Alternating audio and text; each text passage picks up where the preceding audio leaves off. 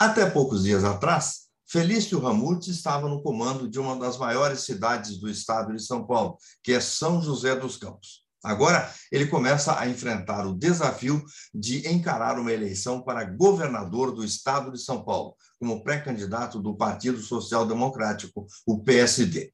Mas quem é e o que propõe Felício Ramutes? Hoje é com ele que nós vamos conversar aqui. Eu sou o Sérgio Rondino e esse é mais um programa Diálogos no Espaço Democrático, produzido para a Fundação de Estudos e Formação Política do PSD. Vamos em frente. Felício Ramos, seja bem-vindo ao Espaço Democrático.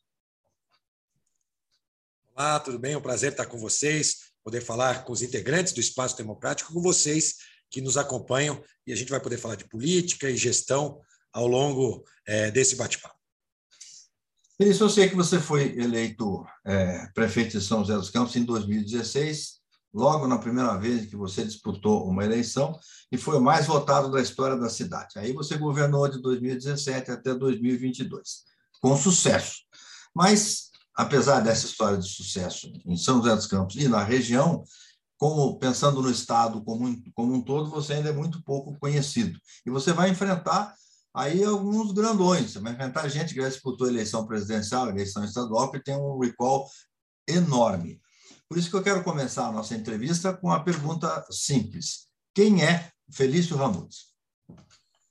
Sérgio, bom, é, sou um cidadão de São Paulo, nascido na capital aqui de São Paulo, 53 anos, tenho uma filha, Isadora, de 16 anos, sou casado é, com a Vanessa, fiz é, administração de empresas, pós-graduação em gestão pública na Fundação é, Getúlio Vargas e tive a oportunidade de cuidar ao longo de um período é, como prefeito da minha cidade. Uma grande honra para mim por ter tido esta oportunidade. Ao longo da minha vida, com 23 anos de idade, eu fui iniciar minha vida na política. Eu estava no balcão da minha loja, uma história de comércio, empreendedor, e dali recebi um convite é, para conhecer partido político no momento da, da discussão sobre o sistema é, de monarquia, é, parlamentarismo ou presidencialismo para o nosso país. Era um plebiscito e eu não entendia muito daquilo e queria aprender.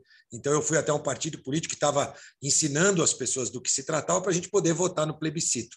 Ali encontrei um grupo de pessoas que queria fazer política de um jeito diferente, aproximadamente 1993, isso, e a partir dali não saí mais. Fui tesoureiro, fui presidente do diretório municipal desse partido, e esse time lá de São José dos Campos teve a oportunidade é, de é, eleger um prefeito ao longo de oito anos, Emanuel Fernandes, depois Eduardo Cury por mais oito anos, e depois, em 2016, eu representei esse time e fui eleito em primeiro turno como colocado por você. Foi assim que a gente chegou né, até os dias de hoje, é, com essa experiência da iniciativa privada, da gestão pública. Fui secretário no governo do Eduardo Cury, secretário de Transportes, hoje a pasta se chama Mobilidade Urbana. Né? Fui presidente da Urbão, uma empresa de economia mista que cuida de coleta de lixo, varrição pública, é, sistemas de informática da prefeitura, e fui secretário de comunicação e assessor direto do prefeito. Depois disso, como prefeito, é, tive a oportunidade, como disse a você, única, de poder contribuir cuidando da nossa cidade e implementando as políticas públicas necessárias para ajudar todos e principalmente quem mais precisa. Muito bem, vamos é, ver agora a pergunta do cientista político Rogério Schmidt, que é colaborador aqui do Espaço Democrático e quer saber de você a respeito da questão das perspectivas de campanha. Vamos ver. Olá, Felício, seja bem-vindo aqui ao Espaço Democrático. A minha pergunta é sobre o cenário eleitoral aqui para governador de São Paulo. Agora, no comecinho de abril, o Datafolha divulgou uma pesquisa é, onde aparecem aí quase 10 pré-candidatos ao governo do Estado, inclusive você. Né? Nessa pesquisa, na pergunta estimulada, você aparece com 2% das intenções de voto, porém, apenas 20% dos eleitores é, de São Paulo declaram conhecê-lo. Né? É, então, como você pretende lidar com esses números aí daqui até julho, quando acontecerá, acontecerão as convenções partidárias que oficialmente vão escolher os candidatos a governador do estado, né? Quer dizer, como trabalhar com uma taxa de conhecimento pequena, mas com uma intenção de voto também é, até o momento pequena. Rogério, esta é a eleição é, mais aberta dos últimos anos. Hoje, as próprias pesquisas indicam que 70% das pessoas, nas pesquisas espontâneas, não sabem em quem votar para o governo do Estado de São Paulo. Essa é uma grande oportunidade para candidatos que podem apresentar boas propostas, a boa política e construir tudo isso ao longo do período de pré-campanha. A legislação eleitoral agora permite a pré-campanha, onde a gente pode já iniciar expondo as propostas é, para o nosso futuro governo, é, onde a gente pode é, fazer com que as nossas participações, seja através de programas como esse, do Espaço Democrático, ou na televisão aberta, nas rádios, nas visitas às cidades, possa ir propagando o nosso nome e as nossas ideias, bem como as ideias do próprio PSD. O PSD no estado de São Paulo tem uma grande participação, um grande número de prefeitos, vice-prefeitos. Agora nós temos candidatos a deputados federais e estaduais, todos em conjunto é, trabalharão para fortalecer os seus nomes e o nome da nossa candidatura ao governo. Me sinto honrado, porque sou o primeiro candidato a governador em São Paulo do PSD desde sua fundação, honrado com a confiança dos militantes e filiados do PSD que me, me concederam esta possibilidade. Tenho certeza que ao longo da campanha a gente vai poder mostrar é, os talentos do partido, as ideias do partido e as nossas propostas para a nossa futura gestão. Também depois no período de campanha, aí sim com uma outra dinâmica, com espaço de televisão, onde a gente pode levar e propagar ainda mais. Eu não tenho dúvida que o período de pré-campanha, as redes sociais, uma construção concreta de propostas e a prática da boa política vão fazer com que a população, aos poucos, é, vá conhecendo o que a gente pensa, o que o PSD poderá oferecer para o governo do Estado de São Paulo. É, o cenário eleitoral, como eu disse há pouco, nas pesquisas espontâneas apontam para uma eleição bastante aberta e nas pesquisas estimuladas Claro que o primeiro nome, aquele nome mais conhecido, aquele que tem o Ricó, acaba vindo à mente é, daquele entrevistado que acaba optando. Mas quando a gente é, conseguir propagar nossas ideias e aproveitar todos os espaços, é, levando é, a forma de pensar do PSD e o que nós pretendemos fazer para o Estado de São Paulo, não tenho dúvida nenhuma que as adesões à nossa campanha aumentarão e a gente poderá chegar na reta final ou logo após a convenção com um número muito mais expressivo. Mas é importante dizer, eu acredito que assim como no mercado empresarial, sempre que você tem, se dispõe a fazer alguma coisa, você tem que primeiro oferecer à sociedade. E o que a gente quer oferecer para a sociedade é uma campanha respeitosa com os nossos adversários, uma campanha que vai é, propagar propostas para o cidadão e para melhorar a, a vida é, das pessoas que vivem no estado de São Paulo, principalmente as pessoas que mais precisam. Vamos fazer uma campanha de alto nível e eu tenho certeza que a consequência disso vai ser uma adesão ainda maior por parte da população ao nosso nome e ao projeto do PSD. Prefeito Felício Ramutes, a próxima pergunta vem do sociólogo Túlio Kahn, que é o nosso especialista aqui da, na, da área de segurança aqui no Espaço Democrático. Vamos ver a pergunta. Prefeito, o senhor teve na administração municipal, onde lidou com problemas de segurança diferentes do que vai enfrentar agora no governo estadual, né, que administra, por exemplo, o sistema prisional. Então, eu queria saber o que, que o senhor acha, quais são suas ideias sobre, por exemplo, penas alternativas, ou sobre a construção dos presídios através de PPP, um, superlotação, enfim, o que, que o senhor pretende fazer nessa esfera uh, do governo estadual, que é o sistema prisional? Muito obrigado.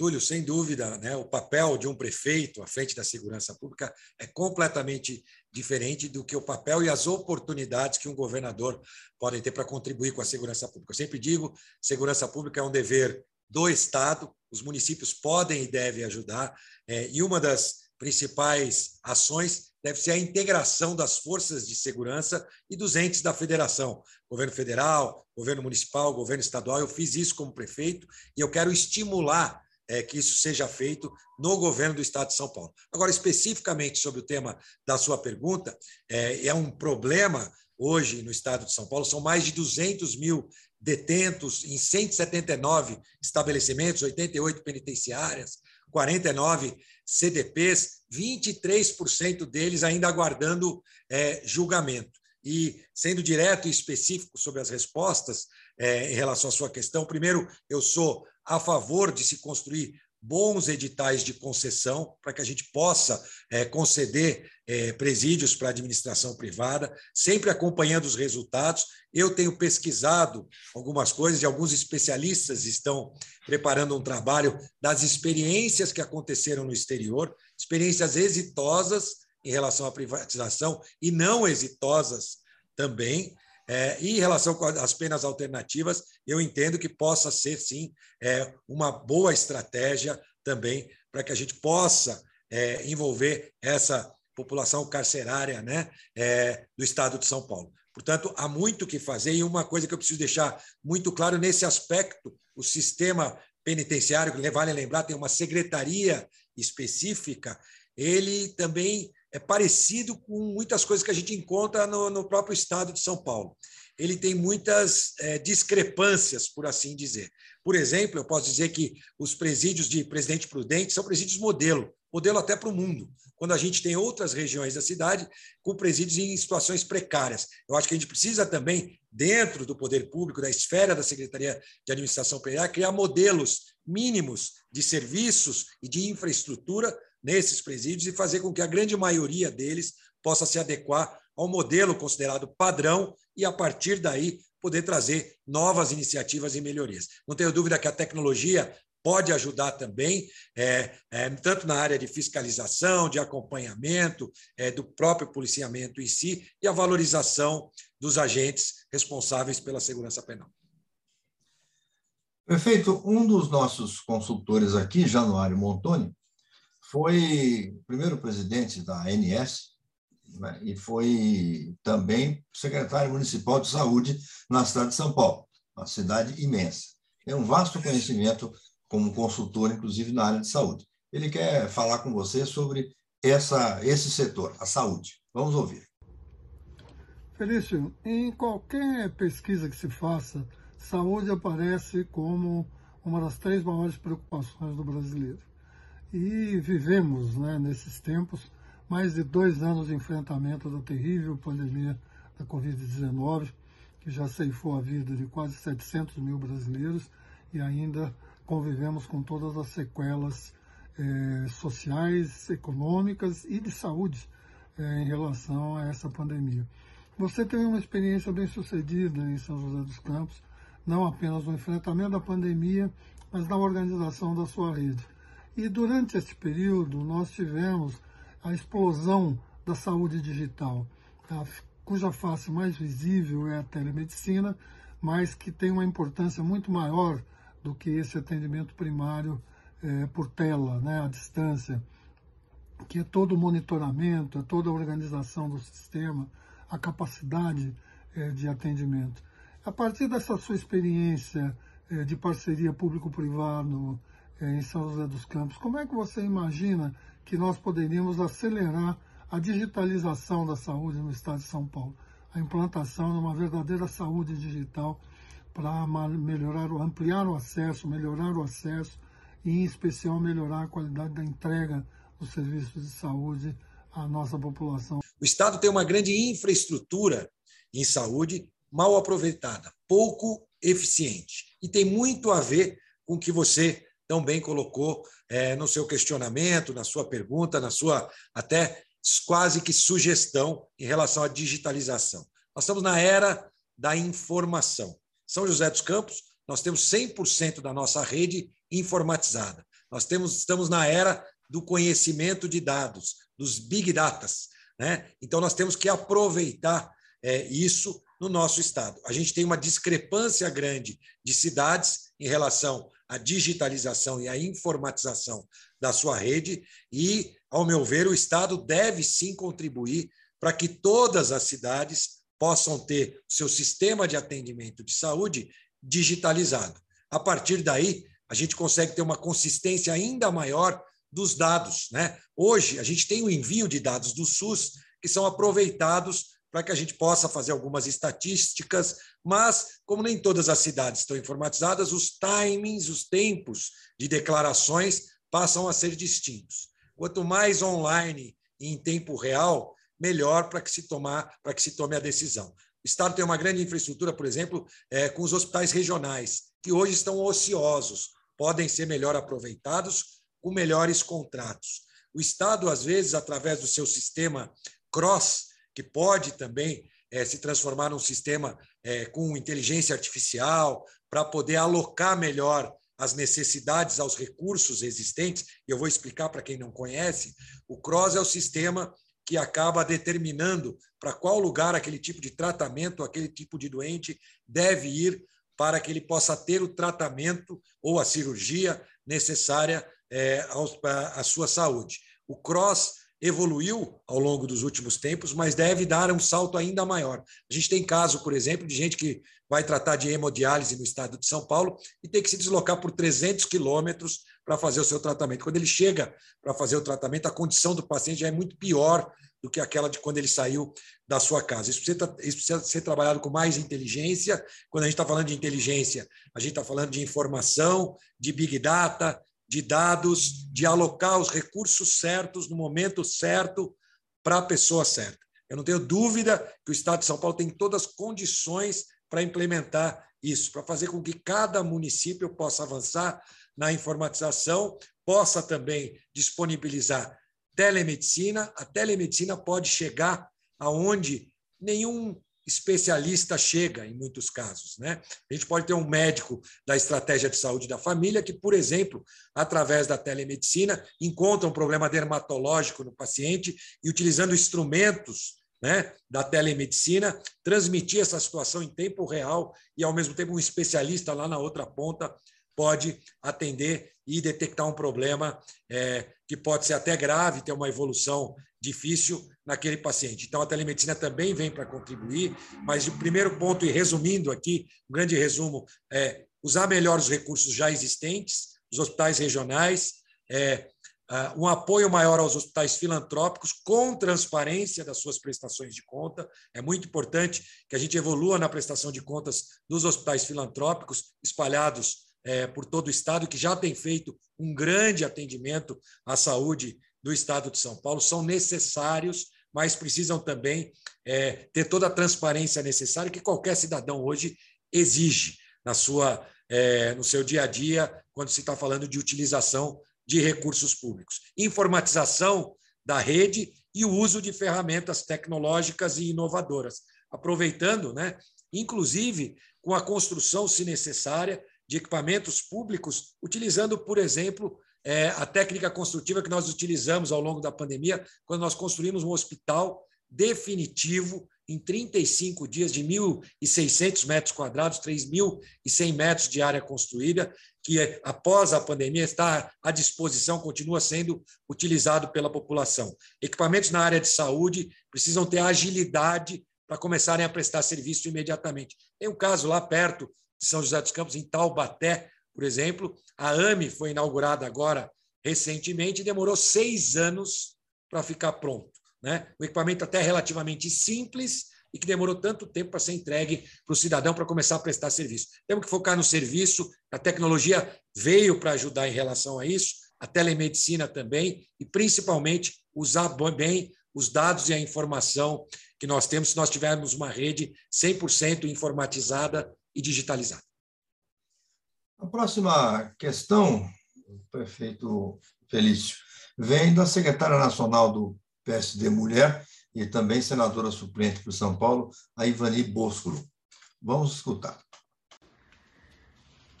É um prazer recebê-lo hoje aqui conosco e eu gostaria de fazer a seguinte colocação e pergunta. A participação da mulher dentro da nossa sociedade, quer no campo político, quer no campo empresarial, aumentou, eu diria, nessas duas últimas décadas, mas ainda não é considerada a participação ideal. Uh, no seu governo, como o senhor vai trabalhar com essa questão para uh, diminuir essa uh, diferença e dar oportunidade a mais mulheres participarem? Oi, Ivani, o ideal, nós temos algumas legislações, a legislação eleitoral, por exemplo, que preserva espaço para as mulheres, né? não só do ponto de vista da chapa de candidatos a legislativo, mas também do investimento é, dos fundos partidários e dos fundos eleitorais, mas ainda não tem sido suficiente. E eu concordo com você. Ainda que as novas gerações, eu tenho uma filha, como eu disse bem no início, de 16 anos, e que ela já é dessa geração que já nasceu empoderada, graças a trabalho como da, da Ivani e uma série de mulheres, seja na iniciativa privada, no poder público. Minha filha, quando eu olho nos olhos dela, eu já percebo é, que ela é, pode ser, e ela sabe que pode ser tudo aquilo que ela desejar ser. Não é o fato dela ser mulher que vai impedi-la de ser tudo aquilo que ela sonha em ser. Isso é fruto desse trabalho, desse movimento feminista do passado e que a cada dia vai amadurecendo a própria sociedade.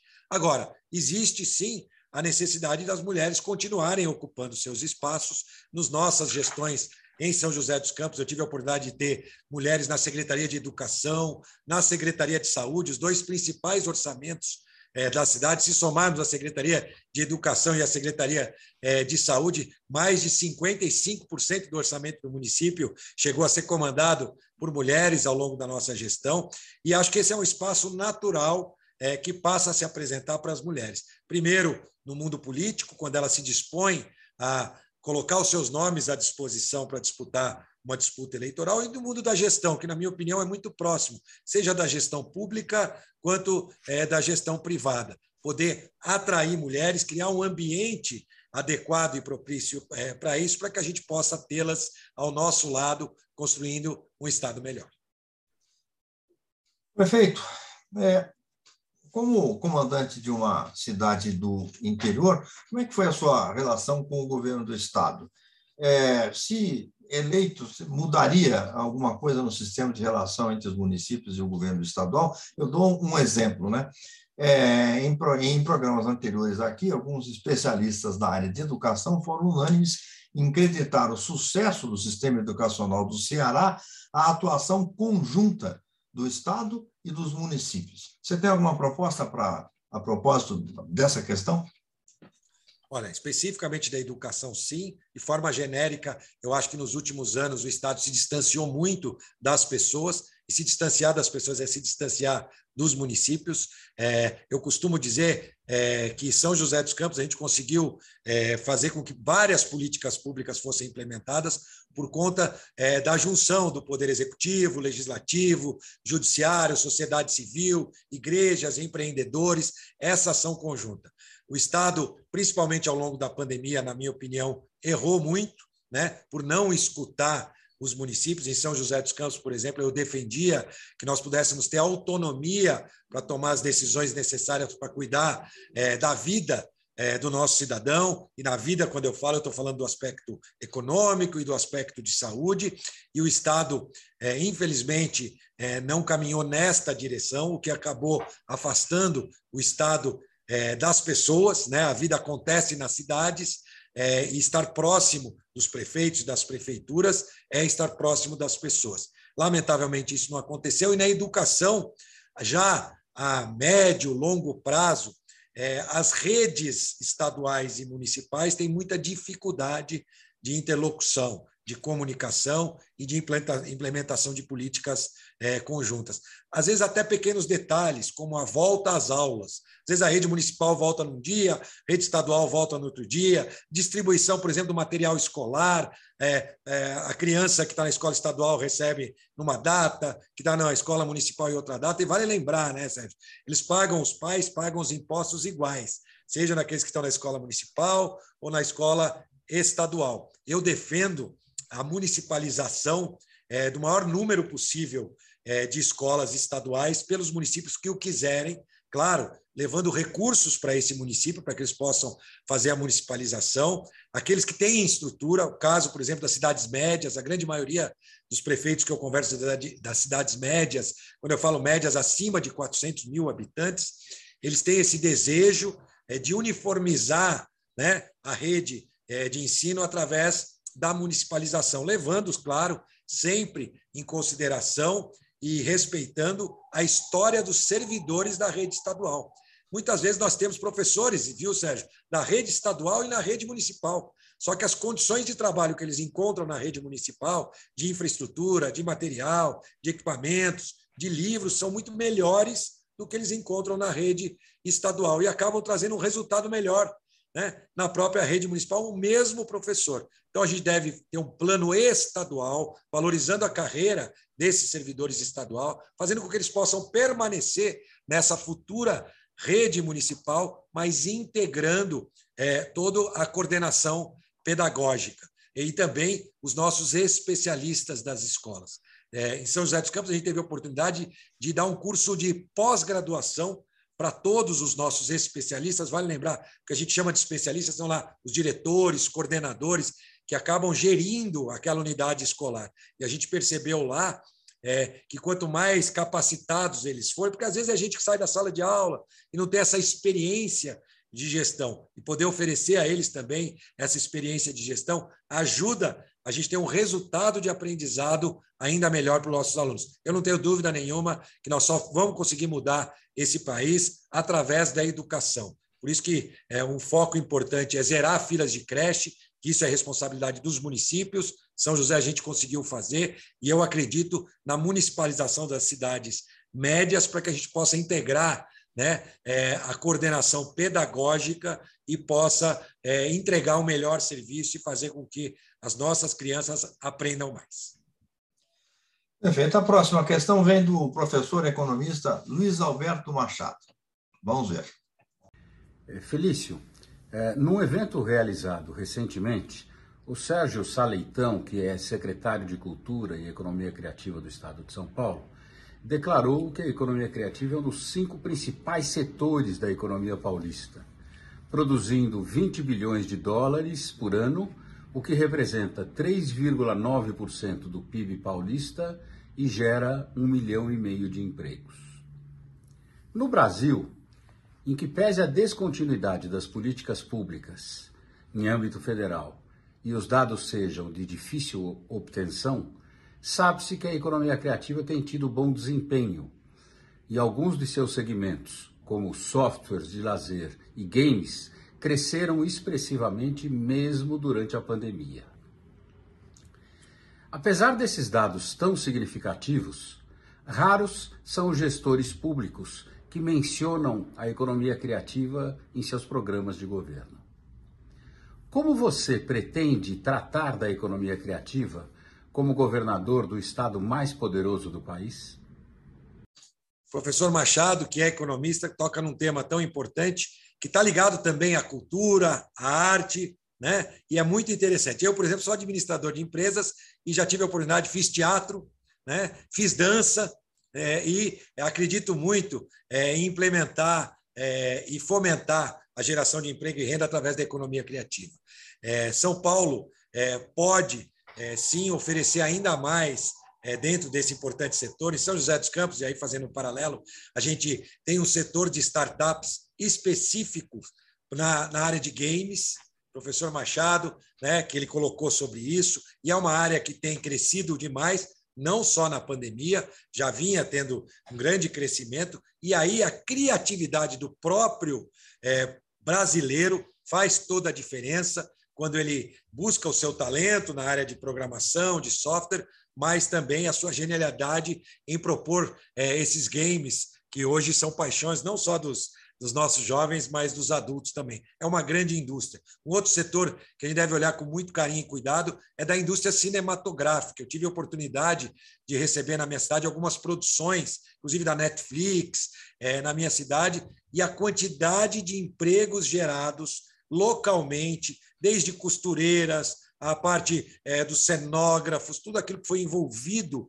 é, na questão é, do cinema, da produção, é, é, foi incrível. Claro que foi ao longo de um tempo, mas a gente deve, deve fomentar ainda mais esse trabalho. Eu acredito muito em desenvolver características locais para cada região. A gente tem um estado é, que pode se apresentar de diferentes formas para o fomento da atividade da economia criativa, seja através de trabalhos artesanais em determinadas regiões do estado, é, em trabalhos voltados à, à tecnologia em outras regiões do estado. Eu não tenho dúvida nenhuma, assim como o senhor, professor, que estimular a economia criativa é a gente poder gerar emprego e renda com sustentabilidade, sem poluição ambiental e aproveitando aquilo que o paulista pode oferecer é, de melhor, que é a sua capacidade de trabalho e a sua criatividade para gerar soluções e arte é, que possam é, serem é, transformadas em geração de riqueza para o nosso Estado. Outro grande economista que colabora conosco aqui no Espaço Democrático é o professor Roberto Macedo, que foi ex-secretário de Política Econômica do governo federal, é, tem larga, largo conhecimento e larga tradição nesta área. Vamos ver a sua a pergunta que ele lhe faz. A minha pergunta é a seguinte: o, o PIB paulista é, cresceu mais do que o PIB brasileiro em 2021 e acho que também nos anos precedentes aí. É, eu gostaria de saber se, se levantasse, se levantasse esse assunto num debate consigo, o que você diria poderia dizer, com relação ao PIB de São José dos Campos e da região do entorno. Professor Roberto Macedo, uma grande oportunidade para falarmos um pouco da economia de São José dos Campos, das finanças públicas estaduais e dos municípios. Ao longo é, do período pós-pandemia, São José dos Campos gerou 50% a mais de empregos do que ele perdeu ao longo do período da pandemia. É, o PIB em si das cidades é, tem, existe uma grande dificuldade de ser medido, diferente do PIB estadual. Mas existe, por exemplo, um dado muito interessante que falam do superávit alcançado pelo governo estadual. Não está diretamente relacionado ao PIB, mas está relacionado à administração estadual dos recursos públicos. É, essa, essa, esse superávit vem, na verdade, do imposto inflacionário e dos aumentos de impostos nos últimos anos que o governo estadual impôs para o cidadão do estado de São Paulo. Além disso, a inflação federal aumentou os preços, consequentemente, a arrecadação de impostos passa a aumentar. Com isso, o caixa do Estado hoje, por volta de 50 bilhões de reais, é muito mais fruto desses dois fenômenos: aumento de impostos em, inúmeras cadeias produtivas e o imposto inflacionário. Em relação ao PIB, o Estado de São Paulo tem cumprido seu papel, é o mínimo que a gente espera do Estado mais é, rico da federação, né, que a gente possa continuar gerando emprego e renda. Mas posso também complementar dizendo que nós perdemos muitas indústrias ao longo dos últimos anos nessa batalha fiscal, indústrias que nós perdemos para Minas Gerais, por exemplo, ou para Manaus, por conta do ICMS. Então, é importante que a gente possa é, ter um estudo aprofundado dos impactos é, negativos que isso causou e a possibilidade do governo do Estado implementar uma política pública de incentivo responsável, integrada à geração de emprego e renda. Essa é a nossa proposta para o futuro do Estado de São Paulo.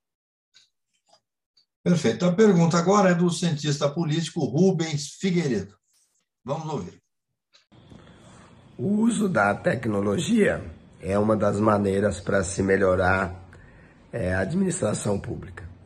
O que foi feito em São José dos Campos, na sua gestão, em termos de uso de tecnologia nas áreas de saúde e educação.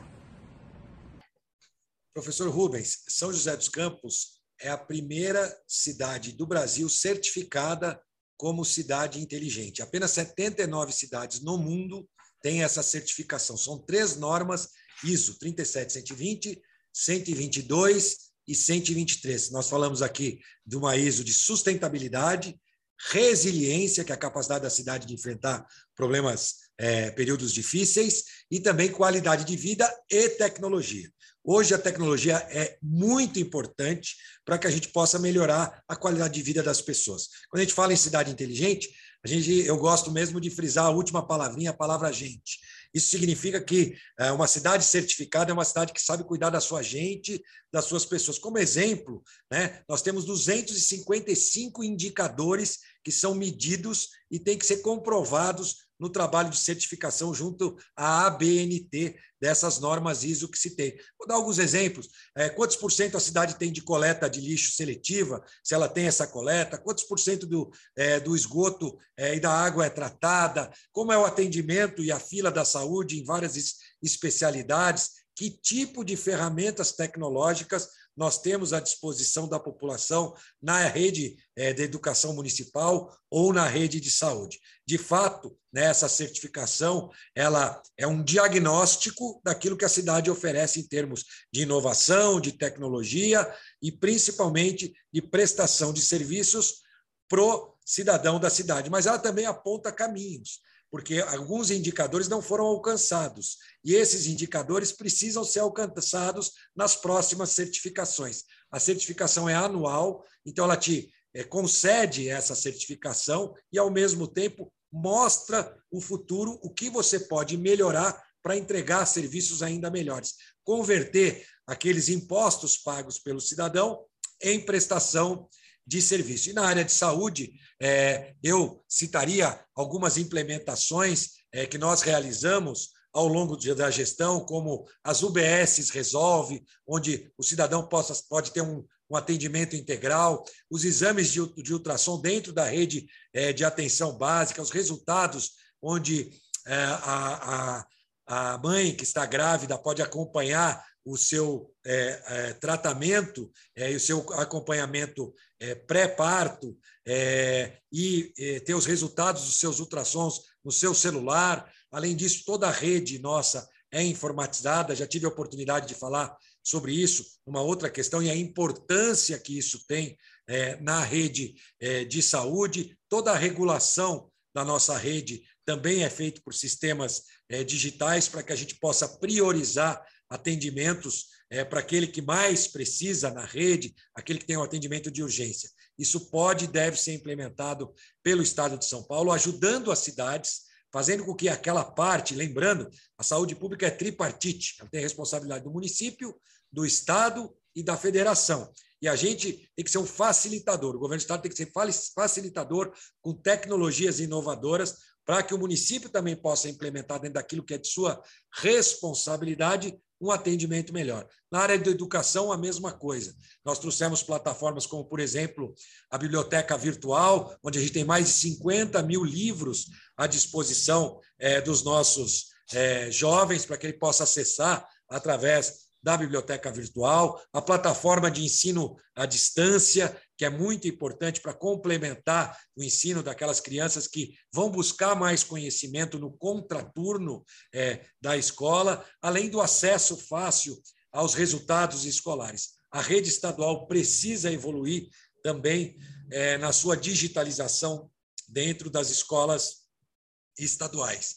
É, portanto, eu não tenho dúvida nenhuma que a inovação e a tecnologia têm que permear é, a gestão pública, mas sempre com foco na melhoria dos serviços ao cidadão. Isso a gente fez é, lá em São José dos Campos, é possível fazer no Estado e a gente sabe como fazer. Prefeito Felício Ramute, eu abro espaço agora, como sempre faço ao final do programa, para que o nosso entrevistado, você, deixe aí a sua mensagem final aos cidadãos do Estado de São Paulo. Olha, agradecer a oportunidade desse espaço democrático, o espaço dentro do espaço é, democrático, da gente poder contar um pouquinho do que a gente pensa sobre gestão e sobre política. É, Para mim é muito claro que nessa jornada é, dessa pré-campanha e nessa campanha, a gente tem que propagar a boa política, é, o olho no olho, a transparência, uma é, forma de fazer campanha onde a gente antecipa a forma de governo. Fique sempre atento aos futuros candidatos, verifiquem como eles fazem campanha, do jeito de fazer campanha, eles vão fazer governo. Candidato que faz campanha atacando seus adversários, vai fazer governo apanhando de seus adversários. Candidato que faz campanha prometendo muito, vai fazer é, é, governo tendo que se explicar o tempo todo por que, que não conseguiu entregar aquilo que prometeu, que era inexequível. É, então, esse é o meu recado. Pode ter certeza que a gente está muito motivado para que, junto com o PSD, a gente possa é, construir uma jornada construtiva é, de propagação da boa política e das nossas ideias de gestão. Continue nos acompanhando ao longo dessa jornada para que você possa conhecer todas as propostas que nós construiremos juntos com especialistas, escutando diversas regiões da cidade e áreas da cidade, mas que eu pude aqui é, dar já uma noção de como a gente pensa. Vale lembrar que nós temos quatro principais eixos que serão implementados na nossa gestão. O primeiro é simplificar, tornar o dia a dia do cidadão mais simples, inovar para os velhos problemas novas soluções, compartilhar recursos, fazer com que essa grande infraestrutura do Estado, das cidades e até da iniciativa privada possa ser melhor compartilhada para prestar um melhor serviço para o cidadão e uma gestão aberta. É uma gestão é, no olho no olho, conversando com as pessoas e transparente na prestação de contas do seu serviço. É isso que a gente quer, ao longo da pré-campanha e campanha, difundir, para que depois você possa é, fazer a sua melhor escolha. Obrigado pela oportunidade. Nós é que agradecemos, prefeito Felício Ramutes, pré-candidato do PSD ao governo do Estado de São Paulo. E agradeço aos nossos colaboradores que lhe enviaram questões e agradeço especialmente a você que nos acompanhou em mais esse programa Diálogos no Espaço Democrático. Até o próximo. Tchau, tchau.